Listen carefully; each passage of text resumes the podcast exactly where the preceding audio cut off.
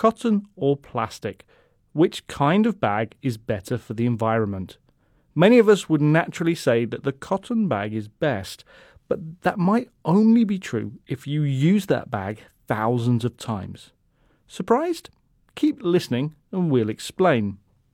There is no doubt that plastic is damaging for the environment in many ways. Producing it can cause toxins to be released into the atmosphere. It's used in great quantities and often disposed of after a single use, meaning even more then needs to be produced. Thrown away plastic can sit in landfill sites for centuries, or alternatively, can contaminate the sea, causing harm to wildlife and breaking down into polluting microplastics. Because of these factors, many people are looking for ways to reduce their plastic use.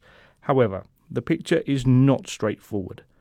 Let's return to our cotton bag. It's certainly more biodegradable than plastic, but this might be where the advantages end. The industrial production of cotton requires far more energy, along with water and pesticides.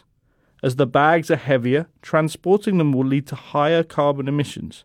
An article from Columbia University suggests that cotton shopping bags need to be used over 7,000 times before they are more sustainable than plastic ones. It's not just about shopping bags. Lightweight plastic components in cars and planes help reduce fuel use and emissions.